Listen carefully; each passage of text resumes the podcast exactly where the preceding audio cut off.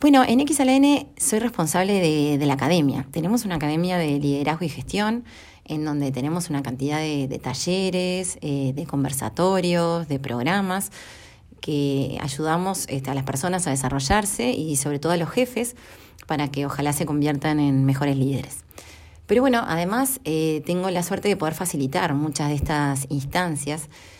Y bueno, y algo que hemos identificado eh, este, en, estas interacciones es la dificultad que tienen las personas en, comunicarse. Y esto también lo hemos identificado este, en muchas organizaciones. Acá en XLN también ayudamos a, los clientes a implementar, este, bueno, entre otras cosas, a veces encuestas de clima organizacional.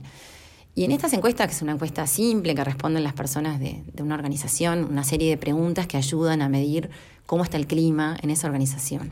Y hay un punto clave que son las comunicaciones. Y que es un punto que también muchas veces falla y que sale que, bueno, falta comunicación en la organización. Cuando se identifica eso, se hacen una cantidad de acciones de comunicación. Se mejora la web, se empiezan a mandar algunos mails generales, se organizan algunas, algunas reuniones, eh, se sube información a la intranet, se generan de repente boletines nuevos, una cantidad de cosas, pero a nivel como institucional. Y cuando al año siguiente volvemos a hacer la encuesta y volvemos a medir la comunicación, sigue dando mal. Y, nos dicen, ¿cómo puede ser que a pesar de todo lo que hicimos esto siga dando mal?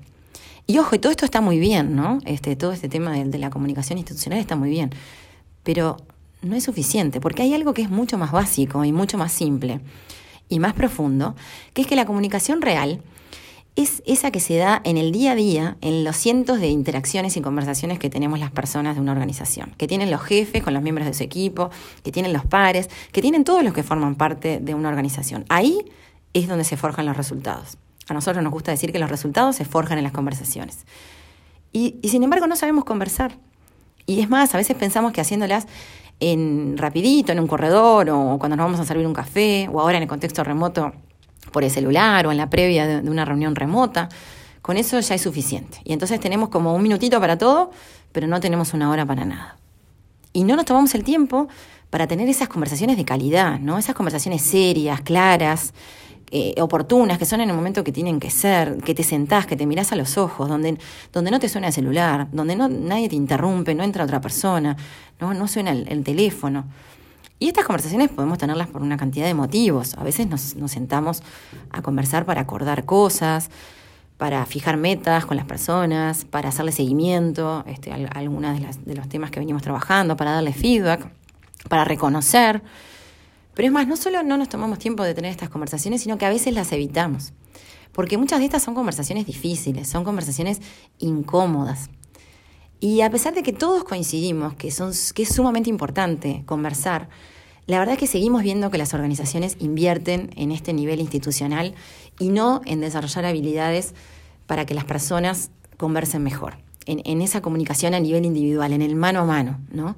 Recién ahí cuando entendemos la importancia y el impacto que tiene esto de, conversar, es que todo empieza a mejorar. Esto nos pasa como en la vida también, ¿no? Cuando nos empezamos a comunicar mejor o a conversar más, nos sentimos mejor. Y hay una cantidad de herramientas para, para ayudar a desarrollar estas habilidades. Y en a la N este, conocemos mucho, muchas y aplicamos muchas este, con nuestros clientes para ayudar a la gente a conversar mejor, para aprender a conversar, que parece como medio loco, ¿no? A esta altura del partido, aprender a conversar, diría uno, diría Jimena. Hablo desde que tengo dos años, ¿qué más voy a aprender respecto a la conversación? Y bueno, la verdad es que es mucho. Lo que pasa es que es algo como tan elemental y tan básico que uno ni siquiera para reflexionar acerca de la importancia que tiene esta.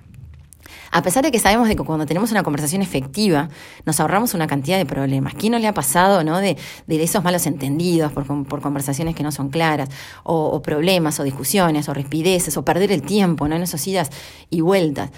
Y aparte una conversación este, de calidad nos permite una excelente oportunidad de conocer a las personas. Al final de todo, las organizaciones son las personas. Y nosotros no desarrollamos la organización, desarrollamos las personas que desarrollan la organización. En estas conversaciones podemos saber lo que les gusta, eh, lo que no les gusta, desarrollarlas, comprometerlas. Y esto sin duda va a ayudar en lo que es mejorar el clima de la organización, en que sea un excelente lugar para ir a trabajar. Y obviamente va a ayudar a mejorar los resultados también, porque repito, los resultados se forjan en las conversaciones.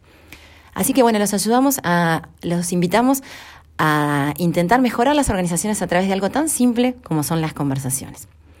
Bueno, un gusto, saludos.